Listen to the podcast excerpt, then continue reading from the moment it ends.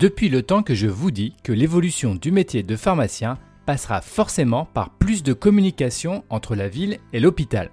Mais cela passera aussi par l'utilisation d'outils interconnectés. Voilà le sujet de cette nouvelle chronique.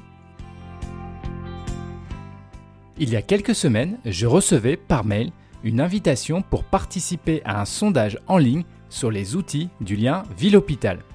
Alors vous connaissez déjà ma position tranchée sur la question, je vous en parle depuis déjà des mois dans cette chronique.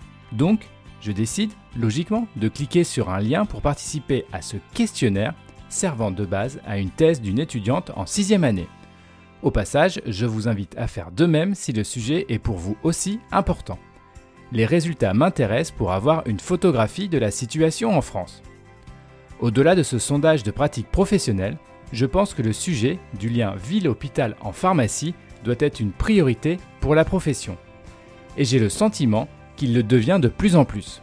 Les autorités de santé ont compris l'intérêt de cette communication dans les parcours patients. Ce sujet devient même des indicateurs pour la certification HAS et autres CAQES. Forcément, cet engouement a suscité, de la part d'acteurs économiques, un certain intérêt.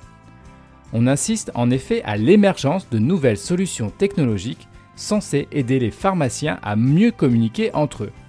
Le tout reposant sur l'apport des nouvelles technologies afin d'avoir une architecture solide. Mais attention, cet engouement peut aussi avoir son revers de médaille. À multiplier les canaux possibles de communication, on risque, et surtout les professionnels de terrain, d'être dépassés par cette évolution car chaque nouveau arrivant sur le marché apporte sa technologie et ses propres liens de mise en relation. Comment le pharmacien va pouvoir accéder à l'information patient si cette dernière provient de sources différentes? Je pense que nous avons passé la période de prise de conscience de la nécessité d'avoir les bons outils pour pouvoir bien travailler. Aujourd'hui, de vraies solutions technologiques permettent sereinement et en toute sécurité de transmettre des informations importantes entre la ville et l'hôpital. Mais attention à ne pas mettre les acteurs de terrain devant la difficulté d'une multiplication des sources de travail. Et il faut également aborder le sujet de l'interopérabilité des solutions, car toutes ces organisations supposent que les logiciels métiers et les solutions proposées puissent communiquer entre elles. Sinon, le gain de temps gagné par l'apport de la technologie risque d'être perdu par du temps d'intégration de l'information. Donc peut-être serait-il temps de commencer à réfléchir à demain et à réguler le secteur. Voire même, il serait pertinent de commencer à fixer un cahier des charges autour de ces outils et à certifier les acteurs. Car à vouloir trop bien faire rapidement, on risque demain d'en subir les conséquences.